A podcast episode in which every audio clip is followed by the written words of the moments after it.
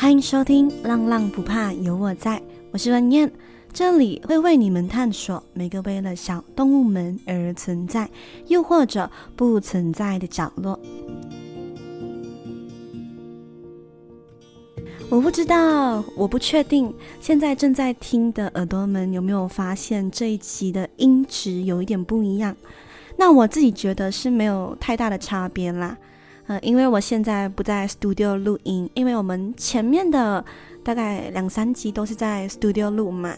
那今天呢，我就回到了最初的这个 set up，就是我自己 DIY 的一个在家的 studio。那因为我现在处于感冒中，就可能等一下这一集呢，你听听听听，会觉得诶，这么中间的音。跟前面的音好像有点不一样，因为可能我去咳嗽了。不过大家放心，我不是中 COVID，我只是感冒，流行性感冒。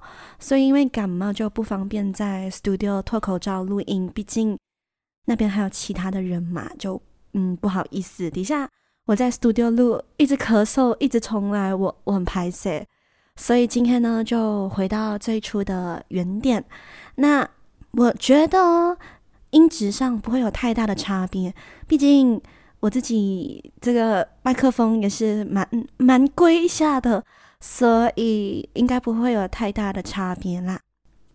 在我讲今天的故事之前呢，我想要问问耳朵们对上一集的看法有什么样的感觉？因为上一集是我们浪浪不怕有我在，第一次有 feed 别人进来嘛，然后那个是 hot。Animal 小的就希望护生员，所以想问问看耳朵们，听了那一集之后，对于这样子的走向有个什么样的看法？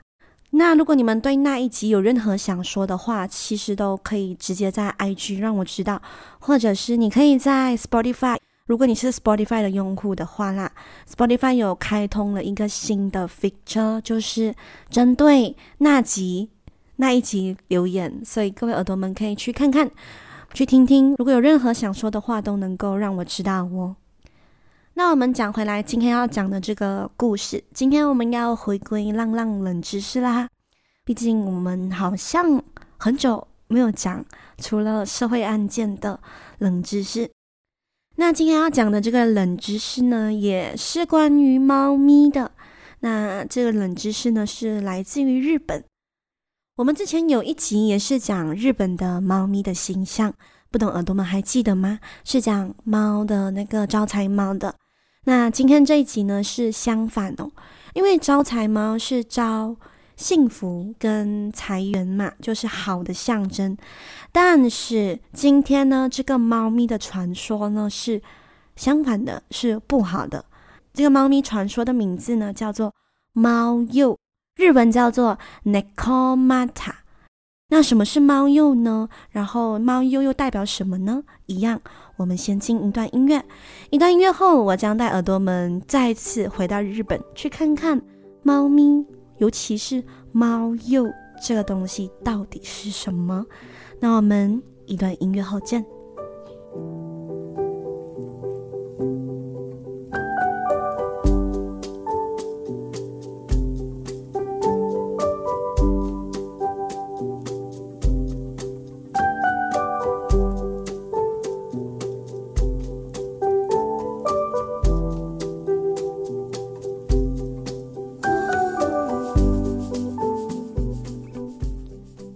欢迎耳朵们回来，那我们就直接进入今天要讲的这个故事哦。猫鼬日文叫做 Nekomata，是日本传说中的妖怪，常出现在民间传说怪谈。我们先了解一下为什么叫做猫鼬，猫咪的猫，柳暗花明又一村的鼬。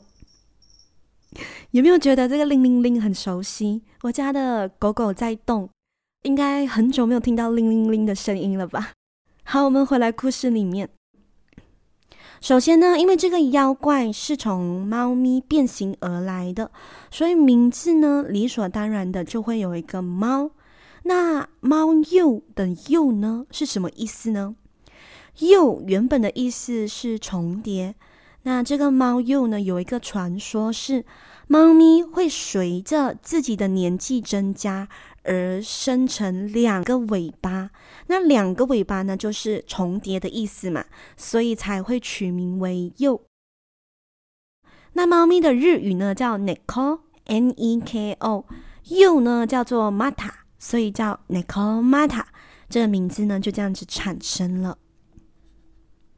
我们简单介绍了猫鼬的名字由来，现在我们来看看猫鼬在日本神话的形象。在日本神话中，猫鼬是一种有着两条尾巴的猫，那大部分呢都是黑色的猫。那它的耳朵呢是非常的大，而且非常的尖，就很像 Hello Kitty 这样尖尖的。然后牙齿呢，非常的尖锐。那它在日本传说是一个妖怪来的哦，就是不好的象征。猫鼬呢，据说最具有代表性的就是它有两条尾巴，然后能够站着行走，就两条腿在那个路上行走。因为很多书如果有出现猫鼬，都是以猫鼬靠着它的后脚行走这个形象出现的，所以呢，在我们就是我们认知里面呐、日本人认知里面，如果你讲到猫鼬，他们第一个想到的不是四只脚的动物，而是两只脚的妖怪。猫鼬这个东西呢，最早出现在日本的一本叫做《日本灵异记》，或者又叫。本县报善恶灵异记的佛教集里面，就是它出现在书本里面啊，而非是我们在现实生活中看到的，所以它就纯属一个传说，一个名言。OK，猫鼬通常出现的这个情况呢，有两种说法。那这两种说法呢，都是从以前日本的一些书本啊。或者是一些历史的书籍找到的，所以真实性呢就不在我们这个地考量了啦，大家就听听就好。有一本书，它的名字叫做《土壤草》。这本书呢，预估是在一三三零年到一三三二年之间写成的。这本书呢，主要是写一些关于死亡、关于自然美等等的主题。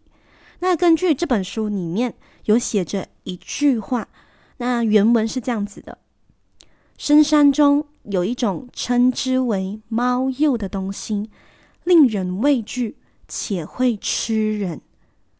所以很明显嘛，就是讲深山里面有一个叫猫鼬的妖怪，它让人害怕，而且它会吃人。同一个时期呢，又有一本书叫做《明月记》，里面呢也写了关于猫鼬的东西。那他写猫鼬在一晚内吃人的数目呢非常多。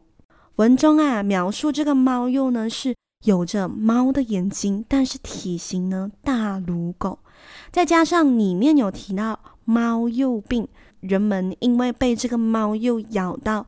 所以得了猫鼬病，或者叫做猫垮病，因此呢，被认为文中的这个猫鼬病呢，其实就是狂犬病的一种。因为在以前呢，他们很常就会讲哦，要小心狗，因为狗没有打预防针，没有像我们现在这样有打预防针，所以被狗咬到就会得狂犬病。所以呢，他们就怀疑，可能文中提到的这个猫鼬，其实就是比较凶恶的狗。然后它咬了人，所以就得了猫鼬病，也就是狂犬病。那当然，猫鼬到底是妖怪呢，还是它只是狗呢？这个东西呢，就无从得知了。以上我刚刚讲到的这书里面记载的呢，都有说到是从山里面出来的，就是是原本就住在山里面的。然后它是因为一些想要吃人呐，所以才从山中跑出来吃人。但是呢，第二个说法呢，就比较有一点可怕。他是说，家中的猫呢，也能够变成猫鼬。在江户时代呢，有一个非常可怕的说法谣传在民间。这说法就是，家猫年老之后呢，会变成猫鼬，并出现了老猫会移居在山里面这个说法。因此呢，在民间呢，就出现了很多。迷信的说法，比如说猫呢不可以长年累月的养在家，那根据江户中叶的一本书，叫做《安斋随记》，里面呢就有说到，较年长的猫，它的尾巴会出现两只，这个呢会成为妖怪猫鼬。而同一个时期的学者，名字叫做新井白石呢，就认为老猫会变成猫鼬来迷惑人类，然后吃掉人类。所以以上两个说法呢，就形成了不一样的出路。第一个说法是说，猫鼬本来就存在，而且呢是存在在山里面，然后以吃人类为生。那另一个说法则是说，哦，猫呢其实是从家养的猫演化而来的。我觉得前者山中有猫鼬这个说法，还算对那些平白无故的猫咪没有什么太大的影响。但是后者的老年猫会变成猫鼬呢？那才叫可怕。为什么可怕呢？让我更深入的和你们谈谈。一般的猫鼬呢，都是具有十年岁数以上的老猫。那最明显的特征呢，就是两个尾巴会分成两叉。那腰力越大呢，分叉就会越明显。光线比较暗的情况下，猫鼬的背部呢会发光，而且如果你碰见它，可不是一件好事。因为呢，猫鼬呢通常非常的凶狠，它看到人呐、就会杀，就会直接吃人，甚至还有一个说法就是刚刚说到的喽，它会变成人类，然后来诱惑你，然后再现行为猫鼬吃掉你。那我为什么说这个很可怕呢？因为我刚说这个其实只是一个民间传说，没有人真实的看见，但为什么它还那么可怕呢？因为。就是因为这个民间传说，导致当时候的江户人会觉得哇，我养猫呢不能够养到太久，不能够养到十年以上，甚至呢，很多人会在猫咪还没有十年以上之前呢就抛弃它们，他们就会趁猫咪变成两个尾巴之前把它丢掉，因为他们不想要家中出现猫鼬。但是我们也不能够怪以前的人呐、毕竟以前的人的那个。资讯没有那么的发达，就不像我们这样子随便上网就能够找到正确的资讯，没有嘛？所以他们就这样子，当时候抛弃猫呢，很大的一个部分呢，就是因为猫鼬这个说法。那今天的这个猫鼬故事呢，差不多就到这里啦，因为我也找不到一个真实的案例，什么呃有人目睹或者是一些比较有趣的一些呃。嗯，真实经历之类的，所以呢，就跟各位耳朵们说说，原来在以前呢，日本呢不仅只有招财猫，也有猫鼬这可怕的说法。嗯，在还没有结束之前呢，有一个非常特别的一个东西想跟耳朵们说一下，因为我有去找，我发现原来现在日本的人其实也有小部分的一群人呢，是特别喜欢猫鼬这个传说。所以在日本有一些地方呢，会卖猫鼬的一些周边啊，比如说钥匙圈啊，或者是有一些漫画、有一些电影呢，会以猫鼬为题材作为延伸。然后，因为日本很喜欢那个角色扮演嘛，所以也有很多人去扮演猫鼬。那除了这些呢，我还找到一个非常非常特别的地方，这个地方呢就叫猫鼬山。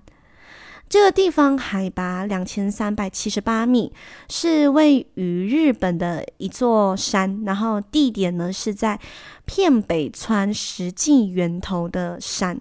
那据一些日本书的记载呀、过去呢猫鼬呢被黑布的山追赶而逃出来，然后就住到这个山里面。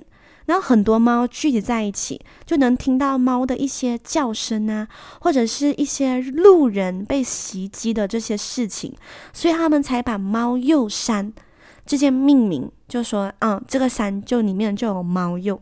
但是呢，其实如果你去研究的话，你会发现呢，那些人其实他们看到的是猫鼬吗？没有人可以确定，因为它可能就是山猫，懂吗？就是那种体型比较大，然后看起来比较凶的猫。因为没有人真正的看过猫鼬，所以它当大家遇到山猫的时候，然后又在这个名字叫做猫鼬山里面的时候呢，就会觉得哦，它就是猫鼬，我们要快点跑。所以这样子的说法呢，就传入了民间，所以导致到、呃、很多人就觉得，嗯，这个山里面有猫鼬。那我们非常庆幸嘛，我们活在二十一世纪，我们，嗯、呃，我觉得在听的耳朵们应该没有人会相信世界上存有猫鼬这个东西，所以现在呢，就没有人会以哦，我怕我以后我的猫变成猫鼬这个理由来抛弃他家的猫。这是我们现在能够非常庆幸的东西啦。那好啦，今天的故事就到这里啦，希望各位耳朵们会喜欢。那如果喜欢的话呢，可以在 Apple Podcast 跟 Spotify 给我一个五星好评。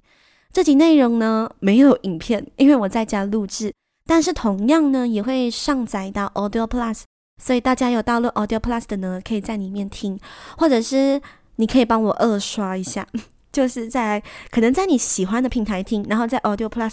二刷多一次。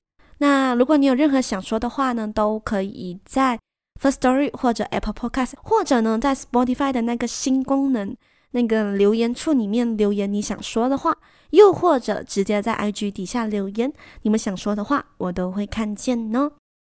那如果你有一点闲钱，可是不知道去哪里花的话，我们这集嗯。还是把你想捐的钱 hold 住一下。我们点回上一集，也就是四十二集的 show note 那边，那边有 Hope Animal Shelter 的捐款资料，大家可以把想捐给我的钱转为一份爱心，捐给 Hope Animal Shelter，让浪浪的世界不再下雨。那我们这期就差不多到这里啦，我们就下期再见，拜呀！